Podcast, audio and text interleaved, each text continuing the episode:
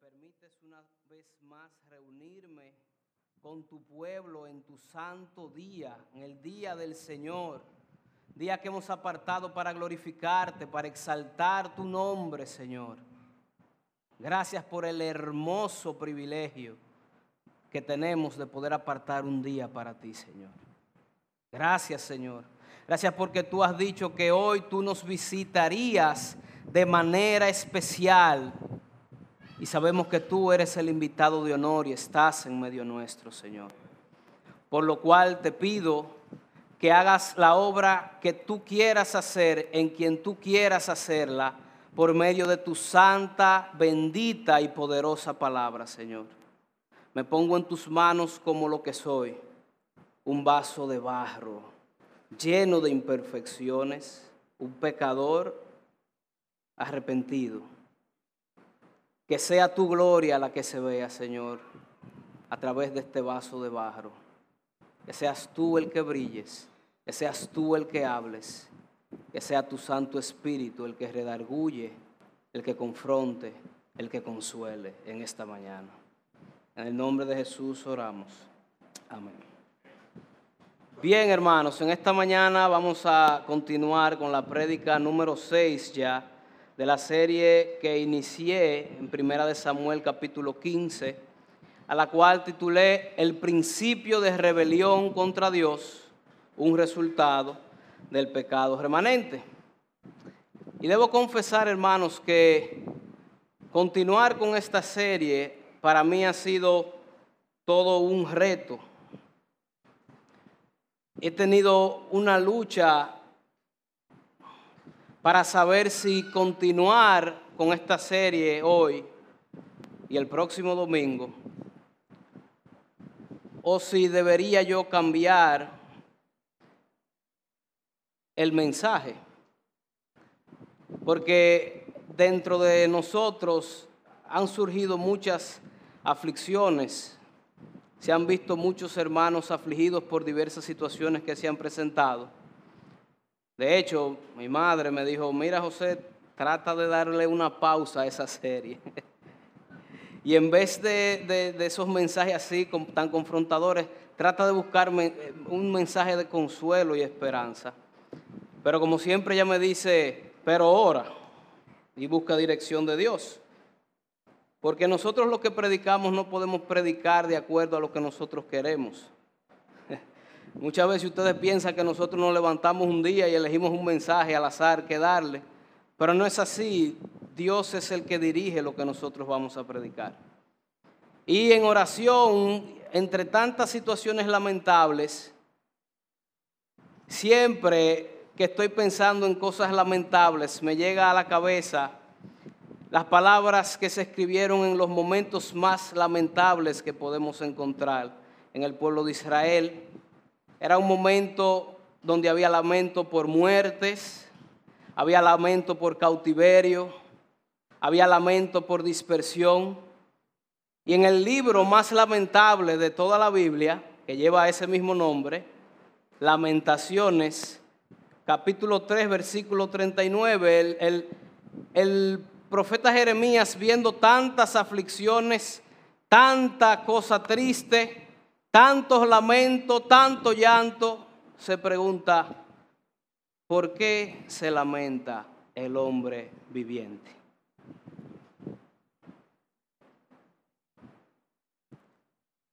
Y el profeta responde, lo más lamentable, por lo cual todos debemos lamentarnos, no son las muertes, no son las enfermedades, no es la situación económica, profeta Jeremías, inspirado por el Espíritu Santo, dice, lamentes el hombre en su pecado. ¿Y usted sabe por qué es eso? Porque el pecado es lo peor que ha pasado en este mundo. Todos los sufrimientos a los que nosotros estamos sometidos son consecuencia de estar viviendo en un mundo caído. Las muertes, consecuencia del pecado enfermedades, consecuencia del pecado. Todo lo que usted se imagine malo es porque vivimos en un mundo caído. es por el pecado.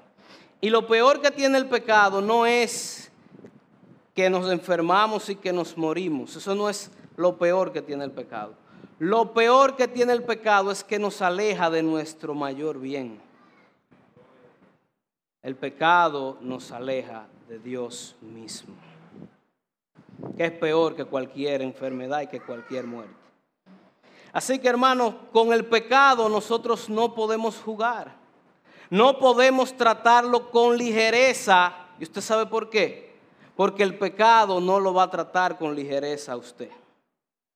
El pecado no le va a importar que usted se sienta triste. De hecho, cuando usted se siente triste y débil, Él se va a aprovechar para atacarlo. A ver si usted logra maldecir a Dios por lo que está sucediendo. En el momento de mayor debilidad, el pecado lo va a atacar. El pecado no da tregua. Y es por eso que nosotros tenemos que mortificar el pecado. Y por eso entiendo en esta mañana que nosotros debemos continuar la serie de Primera de Samuel capítulo 15. Y lo que vamos a ver esta mañana es la manera más sutil y más perversa con la que nuestro pecado remanente nos engaña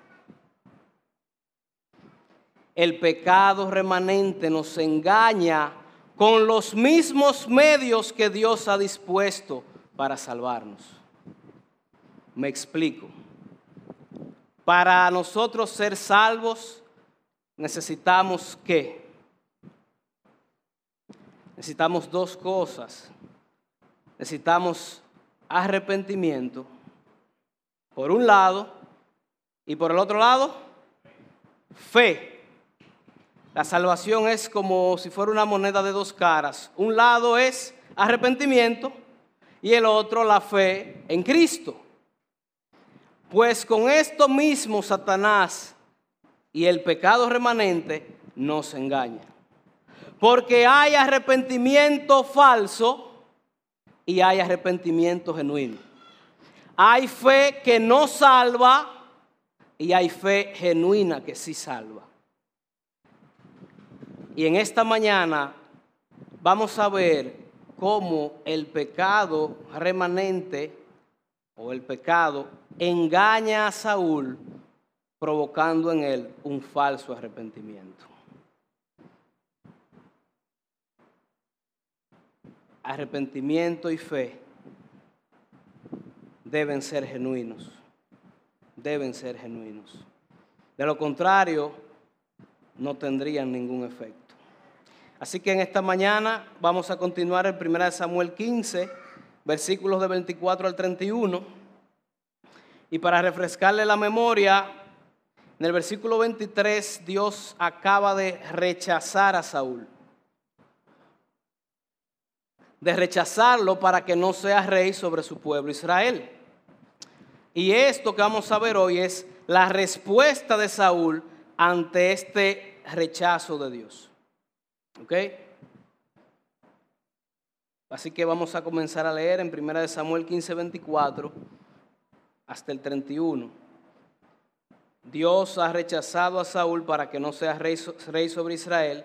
Y aquí comienza los versículos 24 al 31. Entonces Saúl dijo a Samuel, yo he pecado, pues he quebrantado el mandamiento de Jehová y sus palabras, porque temía al pueblo y consentía la voz de ellos.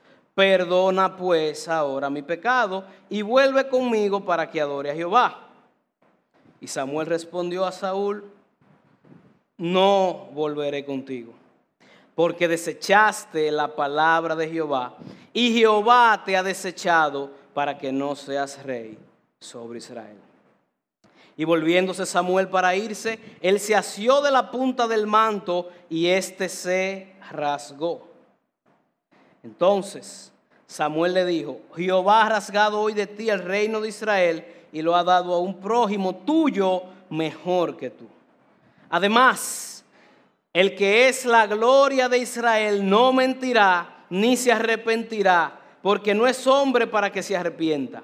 Y él dijo, yo he pecado Pero te ruego que me honres delante de los ancianos de mi pueblo y delante de Israel y vuelvas conmigo para que adore a Jehová tu Dios.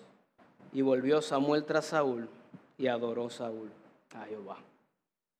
Dividiremos esta prédica en cuatro puntos. Punto número uno, una evidencia de un falso arrepentimiento. Punto dos, el problema del falso arrepentimiento. Punto tres, el carácter inmutable de Dios es la esperanza de su pueblo. Punto cuatro, la naturaleza del falso arrepentimiento. Y llegaremos a la conclusión. Así que vamos inmediatamente a entrar al punto uno, una evidencia de un falso arrepentimiento. Versículos 24 y 25 volvemos a leer. Entonces Saúl dijo a Samuel, yo he pecado, pues he quebrantado el mandamiento de Jehová y tus palabras. Cuando Saúl escucha la sentencia de Dios, se da cuenta que él no puede seguir ocultando su pecado delante de Dios. Ya no hay vuelta atrás. Así que Saúl ha hecho todo para que Dios olvide su pecado. Lo último que hizo, si se acuerdan, fue que ofreció lo mejor del anatema para ver si Dios se olvidaba de eso y comenzó a ofrecerle lo mejor del anatema. Pero se da cuenta que Dios no puede olvidar pecados, aún nosotros ofreciéndole lo mejor del anatema. Dios no se olvida de nuestros pecados, hermano, porque nosotros participemos en un ministerio, cantemos o prediquemos. No, eso, eso no va a hacer que Dios se olvide de su pecado, ni que perdone su pecado, porque Dios ya ha dicho cuál es la manera y el medio por el cual Él perdona pecados. Y no es sirviendo ni participando en ministerios, ni nada que ver con esto, ni viniendo los domingos, ni diezmando. Dios no se olvida de su pecado, aunque usted se rompa la espalda sirviendo en la iglesia. ¿Y cómo Dios se olvida los pecados entonces? Arrepentimiento. No hay otra forma, no hay otra manera. El arrepentimiento genuino a su vez consta de dos eh, actitudes intencionales de nosotros.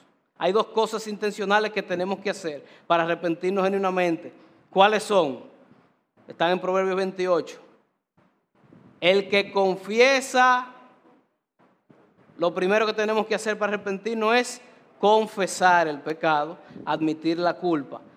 Y lo segundo que es, y se aparta, alcanzará misericordia. El que no confiesa y se aparta, entonces, ¿qué pasa? No alcanza misericordia. Así que Saúl comienza muy bien. Y Saúl no se sabía este texto porque esto lo escribió Salomón. Saúl comienza muy bien confesando su pecado. Y cualquiera cree que es un arrepentimiento genuino. Eso lo leímos en el versículo 24. Entonces Saúl dijo a Samuel, sí, yo he pecado, pues he quebrantado el mandamiento de Jehová y sus palabras. Eso está bien, hermano. Saúl no lo está haciendo mal hasta ese momento. No todo lo está haciendo mal, porque todo verdadero arrepentimiento debe comenzar con la confesión, admitir nuestra culpa. Así que Saúl decide usar el último recurso que le queda y por primera vez confiesa y admite la culpa. El problema viene que él sigue hablando y lo que él continúa diciendo nos hace ver cuál es una evidencia de un falso arrepentimiento. Versículo 24, la parte B. ¿Qué dice? El mismo versículo 24. Yo he pecado, pues he quebrantado el mandamiento de Jehová tus palabras, porque temí al pueblo y consentí a la voz de ellos.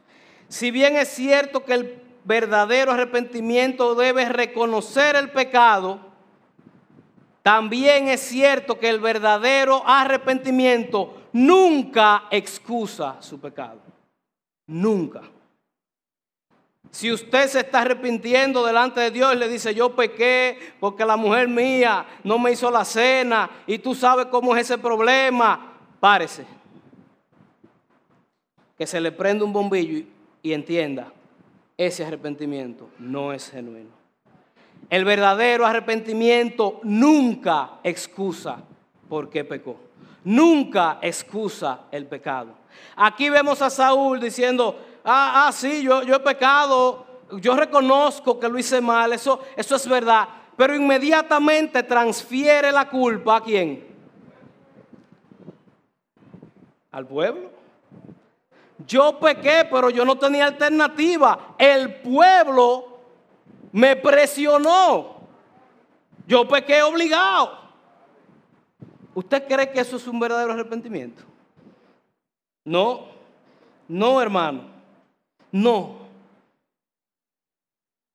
Así que ya usted sabe, cuando usted se esté arrepintiendo y esté justificando por qué usted pecó, deténgase. Deténgase para que no siga como Saúl. ¿Ok? Entonces, fíjese aquí en el versículo 25, ¿qué es lo que está pasando realmente? Realmente nosotros no nos estamos arrepintiendo. No nos estamos arrepintiendo. Lo que nosotros queremos es que se acabe el problema y que todo vuelva a ser como antes. Fíjese el versículo 25, como le dice Saúl. Sí, yo pequé, es verdad, yo pequé, porque el pueblo me hizo pecar. Y en el versículo 25 entonces le dice, ya confesé, ya cumplí con la formalidad, está todo bien. Ahora, después que confieso, lo que necesito es que, versículo 25, perdona pues ahora mi pecado y vuelve conmigo como si nada hubiera pasado. Olvidémonos de eso ya. Hermano, este falso arrepentimiento no busca acercarse a Dios, sino que lo que busca es manipular a Dios para que Dios vuelva a ser igual o para que su relación con Dios vuelva a ser igual. Sin arrepentimiento no se puede restablecer la comunión con Dios. Eso nosotros, nosotros somos expertos haciendo esto. Lucas, mi hijo, es experto haciendo eso. El otro día estábamos en el patio y él estaba mojando las gramas y comienza a mojar a su hermano Benjamín. Yo le digo, Lucas, deja de mojar a Benjamín. Le quita la manguera, sigue. Cuando yo me volteo, vuelve y moja a Benjamín. Le digo, Lucas, la próxima vez que mojes a Benjamín, te voy a quitar la manguera y se va a acabar el juego. Vuelve y moja a Benjamín. Yo voy y le cierro la manguera. Él hace una rabieta, una pataleta y bueno. Pero como las abuelas son apoyadoras, mi mamá que está viendo todo va y le dice, ella tal vez pensó que yo no lo vi, Lucas, ve pídele perdón a tu papá para que él te deje seguir jugando. Mm. Lucas se negó, no quiso, pero después que pasó un tiempo, flexibilizó y fue y entre los dientes me dijo, papi, perdóname. Yo lo dejé seguir jugando con la manguera. Pero de algo yo me di cuenta. Su arrepentimiento no fue porque él me desobedeció. No fue un arrepentimiento genuino. Él lo que quería, al igual que Saúl, era cumplir con la formalidad, admitir la culpa y que yo le levantara el castigo y le volviera a dar la manguera. Y nosotros los esposos hacemos mucho eso también. La esposa está brava y tenemos, hemos hecho algo malo. y le decimos, mira, es verdad, está bien, ya, yo lo hice mal, perdóname, pero vamos a acostarnos que yo tengo un sueño, que me estoy cayendo. La esposa se da cuenta que eso no es un arrepentimiento genuino. Estamos cumpliendo con el requisito mínimo y con las formalidades para que nos levanten el castigo. No tiene nada que ver porque amamos a Dios ni porque hemos ofendido a Dios. Y quizá yo cedí ante Lucas y quizá nuestras esposas cedan y esposos ante estos falsos arrepentimientos. Pero yo le voy a decir quién no cede ante un falso arrepentimiento. Adivine quién no. Dios no cede ante un falso arrepentimiento. Dios no perdona un falso arrepentimiento. Así que debemos procurar que nuestro arrepentimiento sea genuino. Y ahí ahora vamos a pasar al punto 2. ¿Cuál es el problema del falso arrepentimiento? Versículo 26, primera de Samuel 15, 26.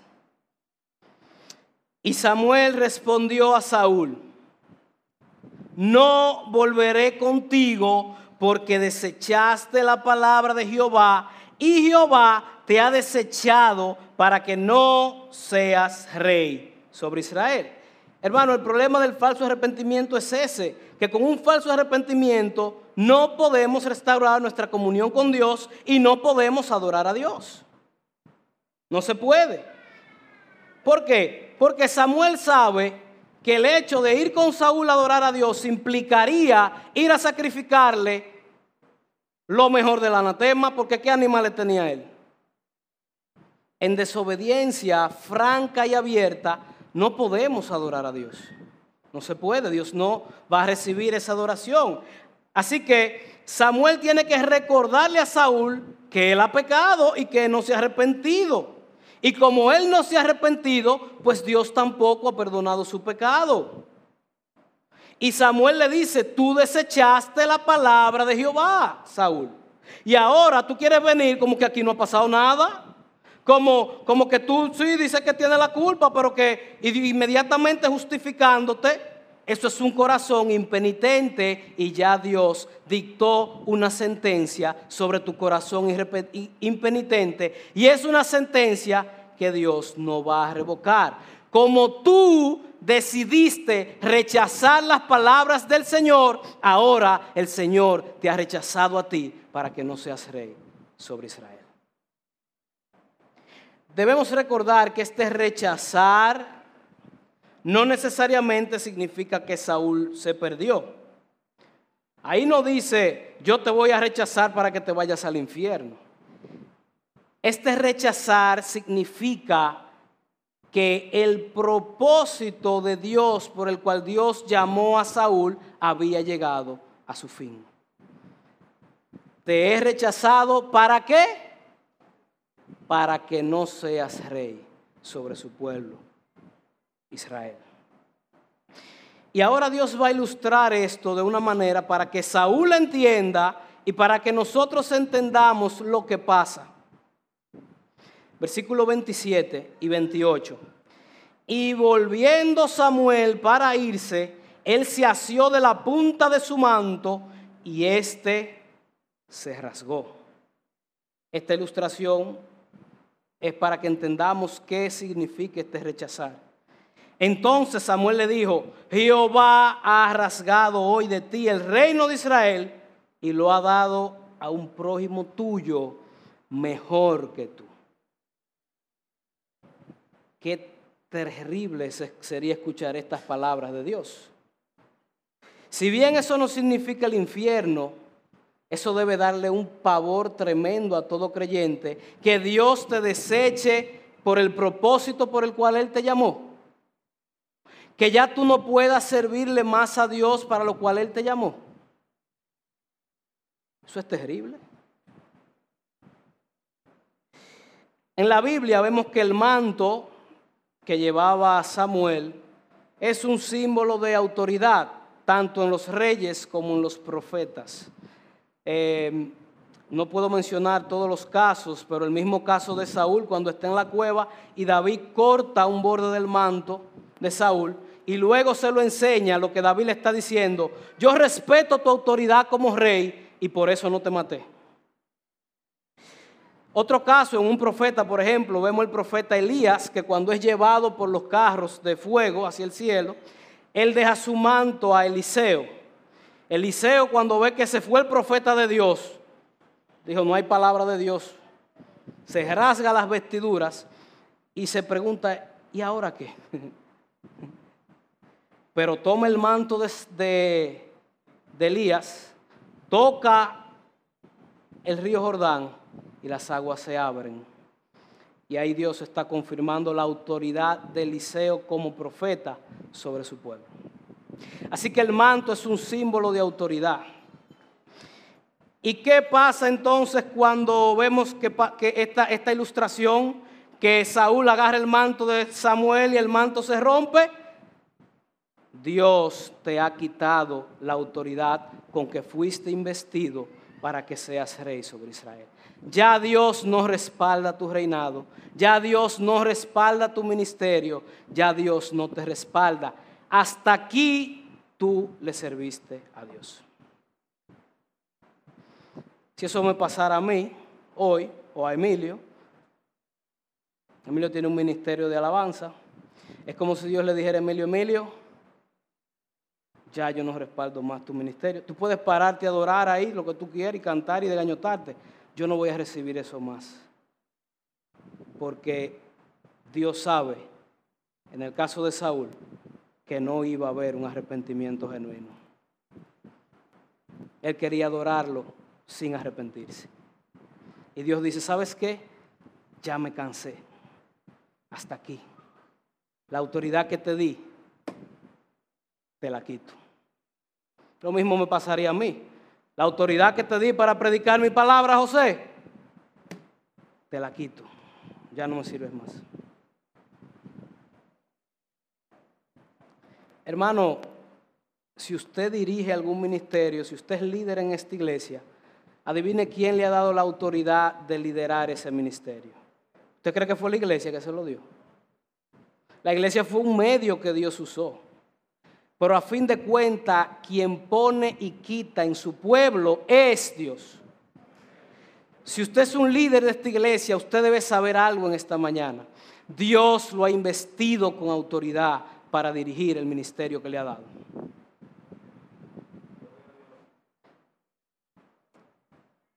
No deje, hermano, que por un pecado impenitente por una situación de pecado que usted no quiera abandonar, Dios llegue al punto que llegó con Saúl y le quite la autoridad para dirigir ese ministerio. Y no creamos ni por un segundo que por el hecho de que Dios me quite a mí de predicar, ya la obra de Dios se paró. Ni por un segundo pensemos que la iglesia o el pueblo de Dios se va a detener por la falta de sus líderes. No, no se va a detener. No lo piense ni por un segundo. Probablemente Saúl pensó, ¿y a quién van a poner? Porque yo te voy a decir una cosa, yo soy el rey, aquí yo no veo más nadie. ¿Qué vamos a hacer? ¿Vamos a volver a la época de los jueces? No, yo le dice, no, no vamos a volver a la época de los jueces yo voy a poner a uno mejor que tú, que lo va a hacer mejor que tú. Un prójimo tuyo lo va a hacer mejor que tú. Y si Dios le quita a usted la autoridad para dirigir algún ministerio por X razón, en este caso, por un pecado o por un pecado impenitente que usted no se quiera arrepentir y Dios le diga, ¿sabes qué? Hasta aquí, me cansé. Ese ministerio no se va a caer. La iglesia de Dios no la sostienen sus líderes. La iglesia de Dios la sostiene Dios.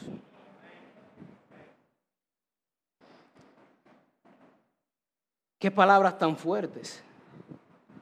Un prójimo tuyo. Sabemos lo que significa la palabra prójimo, ¿verdad?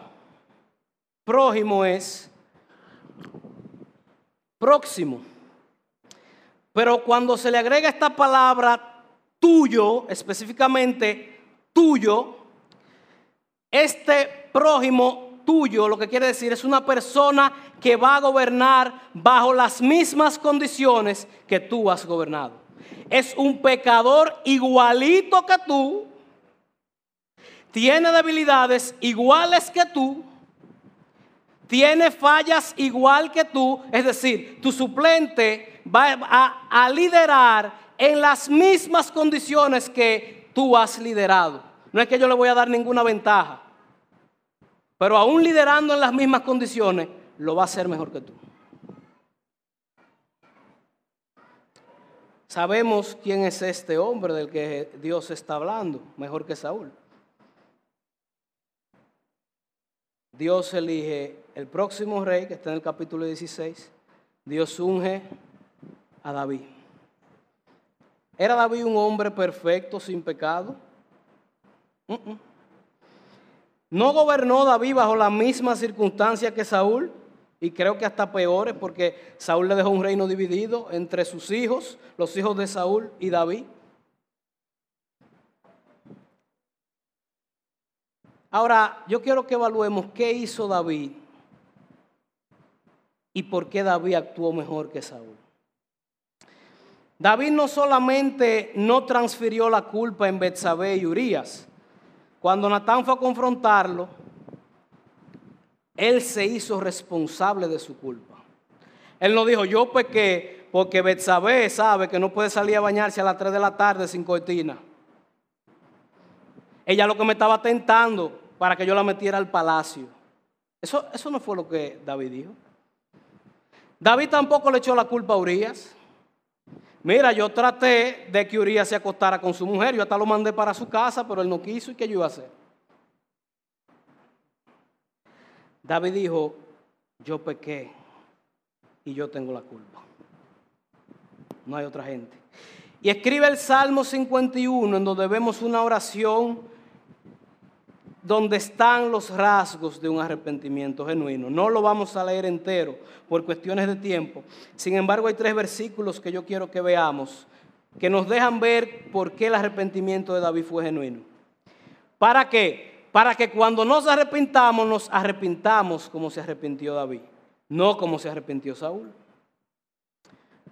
Salmo 51, 5, orando David, dice, He aquí en maldad he sido formado, en pecado me concibió mi madre. El verdadero arrepentimiento reconoce que nuestro pecado lo venimos arrastrando desde el vientre de nuestra madre. Reconoce que no somos buenos, que hemos sido concebidos en maldad. El versículo 10 del Salmo 51 dice, crea en mí, oh Dios, un corazón limpio y renueva un espíritu recto delante de mí. Fíjense que aquí hay una petición de un corazón arrepentido. Aquí David le está diciendo a Dios, mi problema, Dios, no es externo. Mi problema es un problema interno de mi corazón. Mi corazón no sirve. Mi corazón se inclina por los deleites de la carne. Mi inclinación se inclina por el adulterio. Esa es la realidad de mi corazón, Dios. Pero ¿sabes qué? Tú puedes cambiar esa realidad. Dame un corazón nuevo. Rectifica tu espíritu dentro de mí. Yo soy culpable y mi pecado está desde que yo nací conmigo. Yo tengo un corazón podrido. Yo tengo un corazón corrupto que necesito que tú cambies. No es culpa de Urias. No es culpa de Betsabé. Versículo 11 del Salmo 51. No me eches. Yo creo que esta es la característica quizá más fuerte de un verdadero arrepentimiento no me eches de delante de ti y no quites de mí tu Santo Espíritu. A David no le importa el reino, a David no le importa las apariencias, a David no le importa nada más que Dios y que su relación con Dios vuelva a ser restaurada. David en pocas palabras aquí está diciendo, oye, me quítame el reino, si tú quítame todo lo que tú quieras, pero no me quites tu espíritu, no me lo quites, no me alejes de ti. Quítame todo, que yo lo pierda todo menos a ti. Eso clama un verdadero arrepentimiento. Un verdadero arrepentimiento, lo más importante, es Dios. Mi reputación queda en las manos de Dios. Si Dios quiere dañar mi reputación por culpa del pecado que yo cometí, alabado sea Dios. A mí no me interesa. A mí me interesa Dios. Así que hermano, es bueno que pensemos si nos hemos arrepentido o si nos estamos arrepintiendo, qué características se pueden ver en nuestro arrepentimiento. Si, nuestro arrepentimiento es como el de Saúl, no te has arrepentido. Si tu arrepentimiento tiene los rasgos del arrepentimiento de David, yo quiero que tú sepas que Dios ha olvidado tu pecado y no se acuerda más. Punto 3. El carácter inmutable de Dios es la esperanza de su pueblo.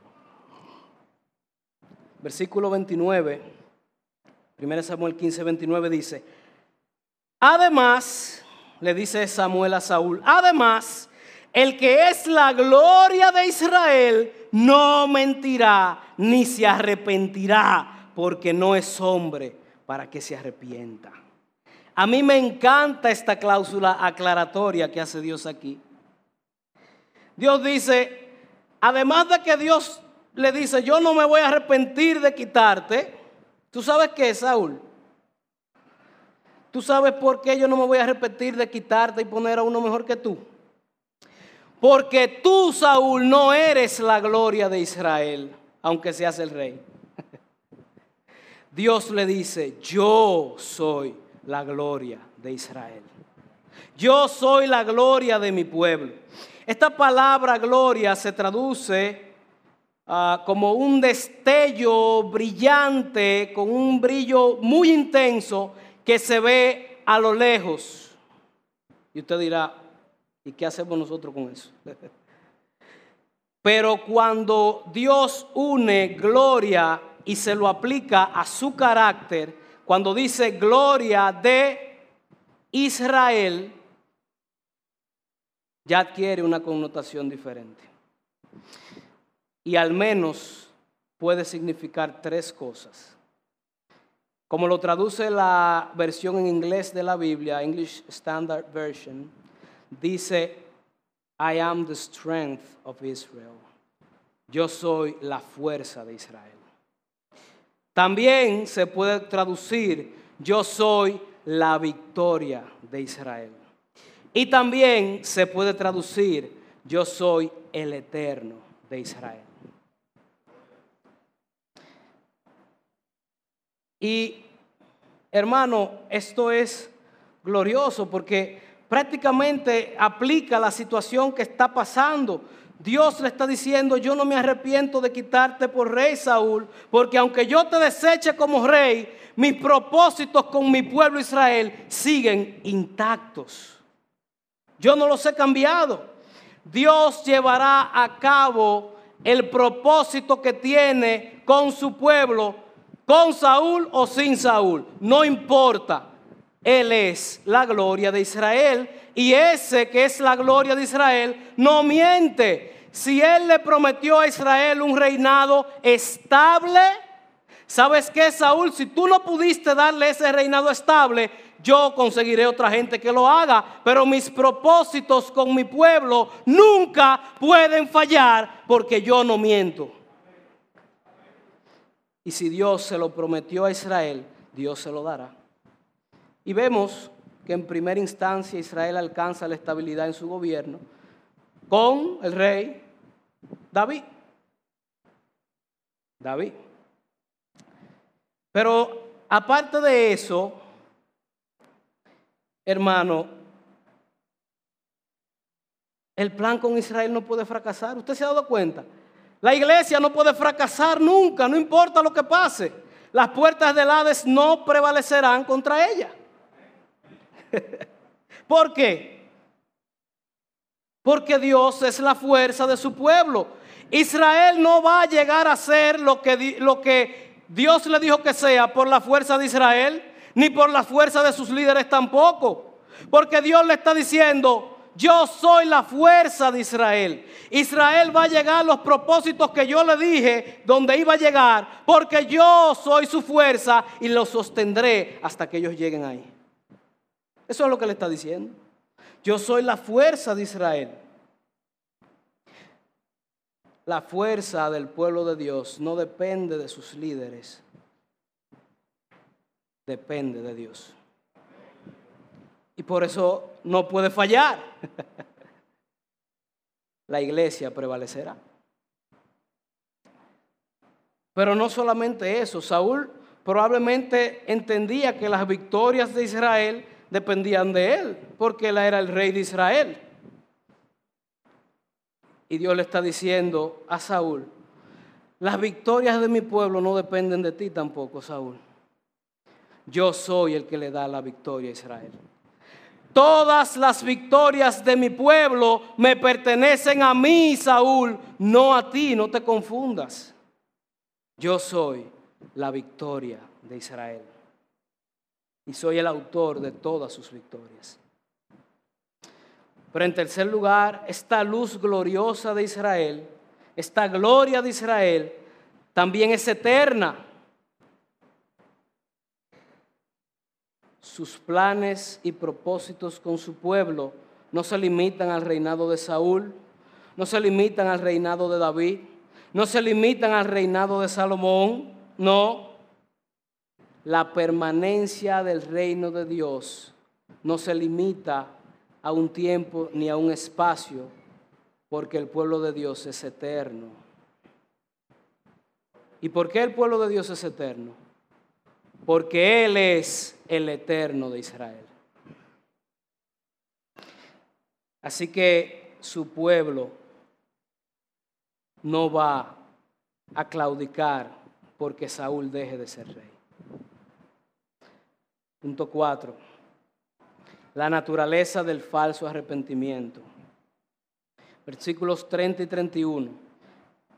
Y él dijo, le dice Saúl otra vez, yo he pecado, pero te ruego que me honres delante de los ancianos de mi pueblo y delante de Israel, y vuelvas conmigo para que adore a Jehová tu Dios.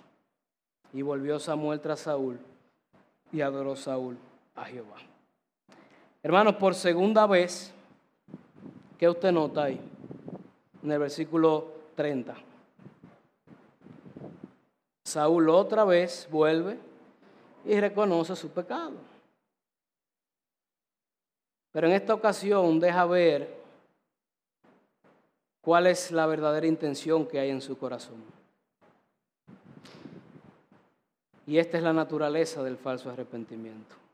Ya vimos una señal que es cuando transferimos la culpa de nuestro pecado a otra persona. Ahora vamos a ver cuál es la naturaleza del falso arrepentimiento.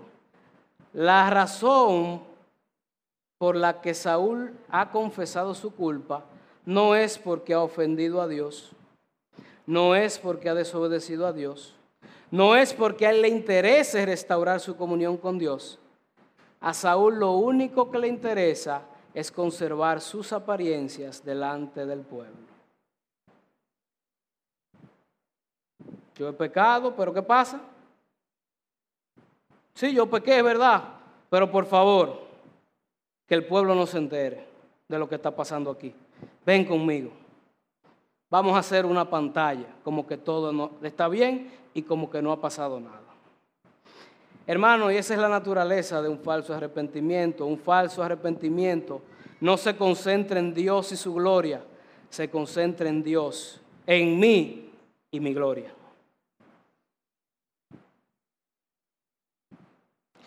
Y a Saúl le interesa más su propia reputación que la reputación de Dios. Esto es un arrepentimiento centrado en quién? En Dios. En Saúl. ¿Y usted cree que Dios va a, perdonar un arrepentimiento que esté centrado en sus motivaciones egoístas? No, no, no. Lo que ha pasado realmente en el corazón de Saúl no se llama arrepentimiento. Esto se llama un cambio de intereses. Eso es lo que ha pasado. A Saúl ya no le interesa seguir negando su pecado porque no puede. Ahora lo que le interesa es conservar sus apariencias. Para conservar sus apariencias, vamos a hacerlo fácil. Vamos a admitir la culpa y dejémoslo ahí. No.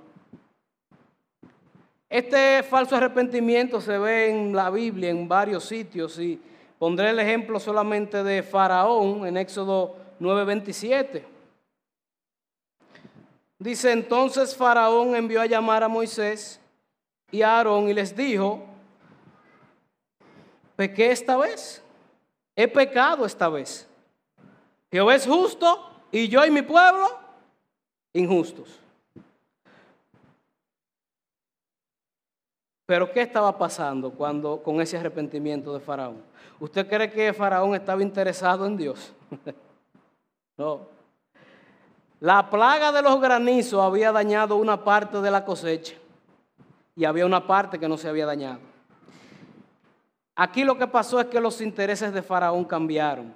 Ya a Faraón no le interesaba tanto retener el pueblo de Dios, le interesaba conservar sus cultivos. Así que Faraón se arrepiente. Judas se arrepiente.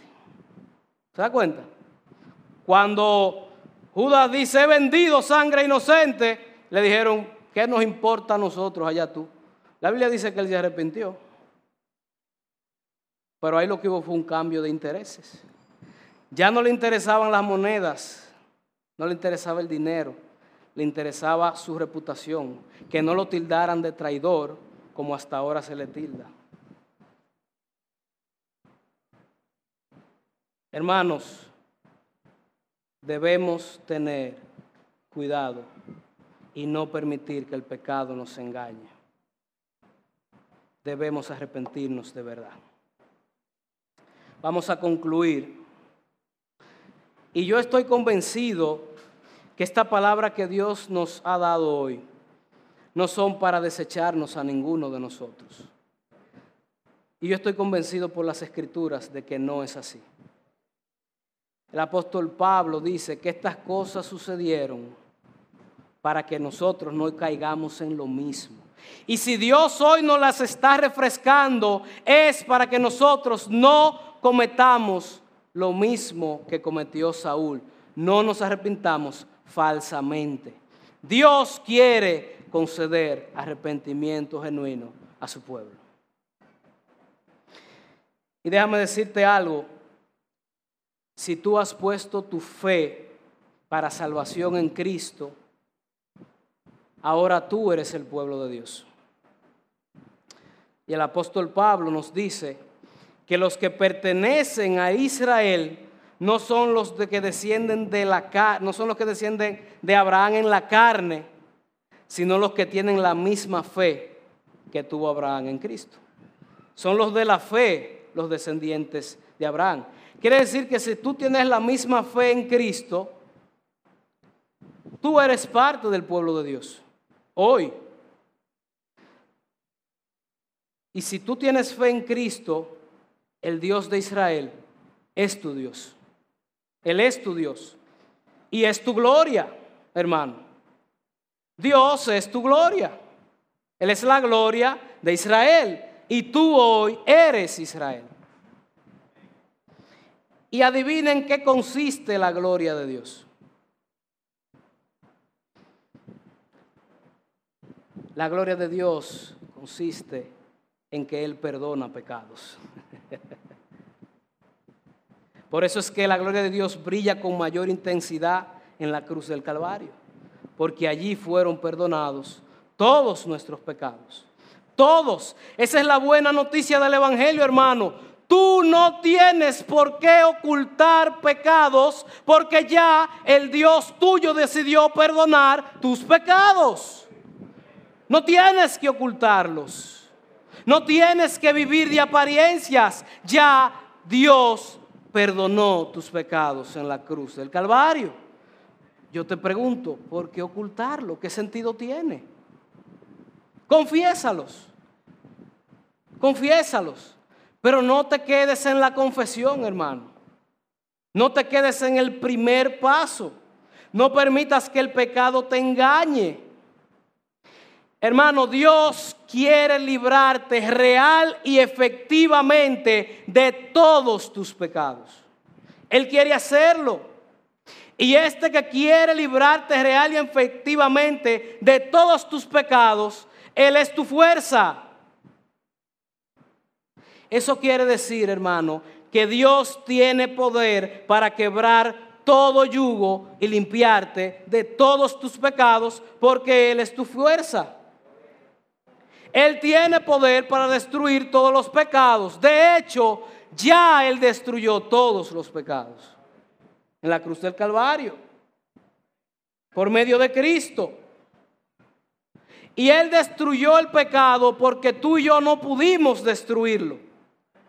Él destruyó el pecado para darte la victoria. Por eso Él también es tu victoria. Él es tu victoria. Él es tu fuerza. Él es tu Dios. Él es tu gloria. No permitas que el pecado te engañe. Él es tu victoria sobre el pecado. Él es. Jeremías capítulo 30, versículos 8 y 9. Jeremías lo profetizó, hermanos, y nosotros estamos viviendo esto. Jeremías 38 dice Dios, 8 y 9. En aquel día, dice Jehová de los ejércitos, yo quebraré su yugo de tu cuello y romperé tus coyundas y extranjeros no la volverán más a poner en servidumbre. ¿Qué más dice? Sino que servirán a Jehová su Dios y a David su rey, a quien yo les levantaré. Hermano, si tienes pecados que tú no has podido abandonar, yo te tengo una buena noticia en esta mañana. Dios ha levantado un rey que te puede librar de ese pecado. Dios ya lo ha levantado. Se llama Jesucristo ese rey. Jesucristo es el rey. Es el David que Dios prometió. Así que si tú tienes un pecado que no has podido abandonar, ve a Cristo. Ve a Cristo y dile que te salve. Él venció el pecado. Y Él es el único que puede salvarte del pecado. Él ha sido levantado como príncipe salvador. Mateo, no sé si, si, lo van a proyectar. Pero Él ha sido levantado como príncipe salvador. Dios lo ha levantado como príncipe salvador. ¿Y sabes para qué lo ha levantado? Adivina para qué lo ha levantado. Dios lo ha levantado para dar arrepentimiento y perdón de pecados. Solamente Cristo te puede conceder un verdadero arrepentimiento. Así que ve corriendo a Él y exponle tu pecado. Tu pecado que no has podido abandonar, ve y ponlo al pie de la cruz de Cristo. Él puede perdonar tu pecado. Pero Dios, Jesús no solamente es nuestra fuerza y nuestra victoria, Él es nuestro Rey eterno. Él es nuestro eterno Dios que nos ha amado con amor eterno. ¿Tú sabes qué quiere decir eso? Que Él te sostendrá hasta el fin para estar contigo por toda la eternidad. Ve a Cristo. Él puede romper todo yugo de todo pecado y Él puede concederte arrepentimiento porque Él fue levantado para conceder arrepentimiento, no para otra cosa. Así que esta es la gloriosa noticia del Evangelio. Tú no tienes que terminar como Saúl. Yo no tengo que terminar como Saúl. Dios levantó un rey que puede librarnos real y efectivamente del pecado. Vamos a ponernos de pie, hermanos.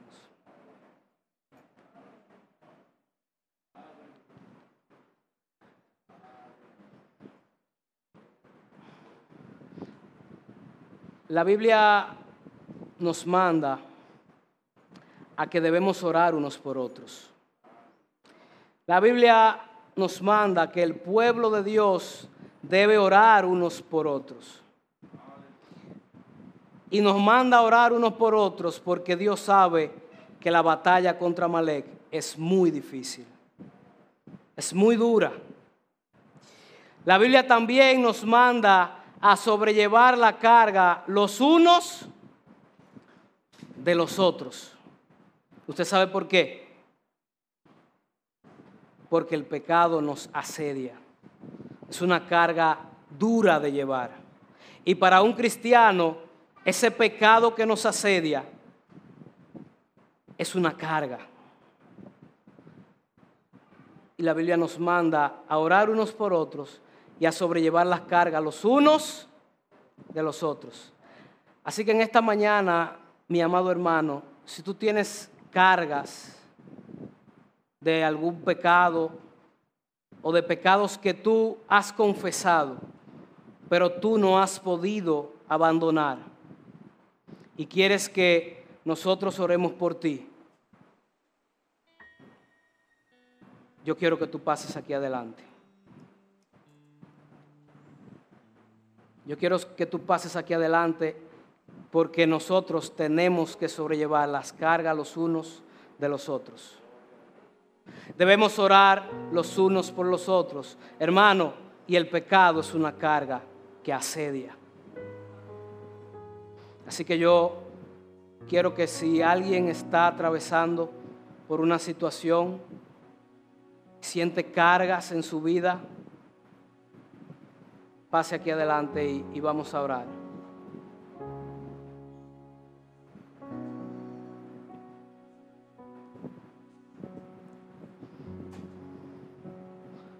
El rey ha sido levantado para romper todo yugo, para librar.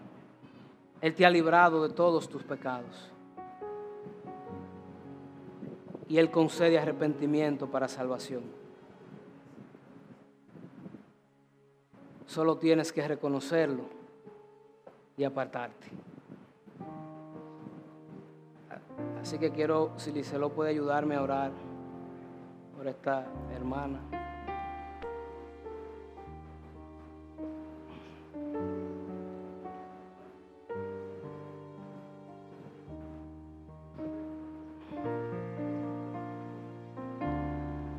Amén.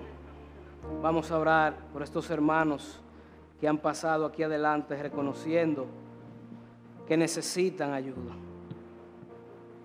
que quieren librarse, asediarse del pecado que los asedia. Padre, Padre, yo te doy las gracias por estos hermanos que están aquí delante, Señor. Ellos están reconociendo que el pecado los asedia, Señor. Que hay cargas con las que ellos no han podido, Padre. Y ellos lo están reconociendo, lo están admitiendo delante de ti.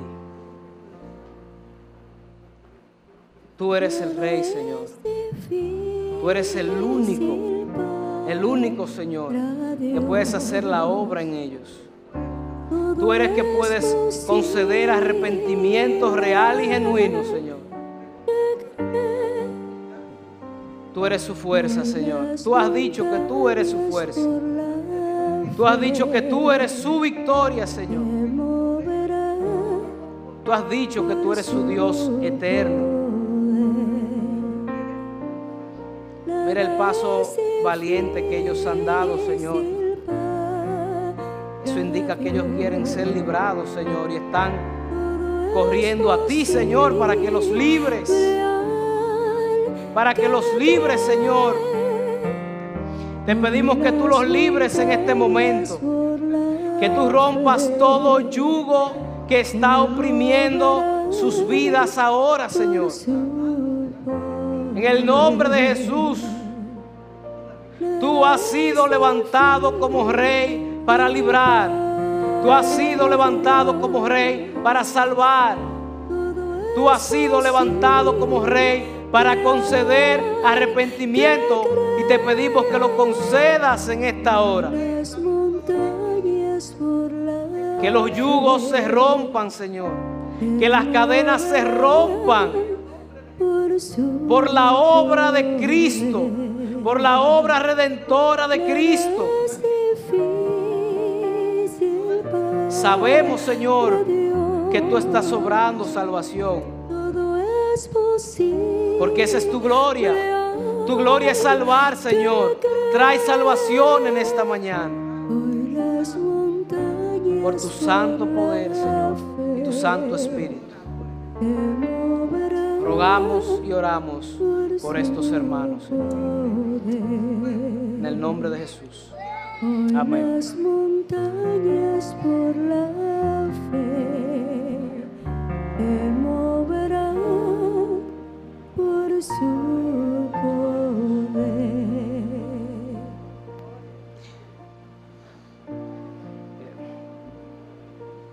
Bien, hermanos, eh, me corresponde a mí orar para despedir también. Así que vamos a orar para despedir y vamos a cantar la canción. Gracias, Padre, por tu presencia en medio nuestro en esta mañana, Señor. Gracias porque tu presencia nos ha visitado hoy, Señor. Gracias por tus palabras. Gracias porque estas palabras nos dejan ver que tu misericordia y tu gracia es nueva en el día de hoy y que podemos acercarnos confiadamente y pedirte auxilio y que nos ayudes a arrepentirnos, Señor. Gracias, Señor, gracias. Gracias por Cristo. Gracias porque Él y solo Él puede librarnos real y efectivamente del pecado. Gracias porque tú lo has levantado como príncipe salvador de nosotros, Señor. Y a Él hemos acudido en esta mañana, Padre. Te pido que despidas a tu pueblo en paz, que nos lleves a nuestros hogares y lugares con tu bendición, Padre. En el nombre de Jesús. Amén.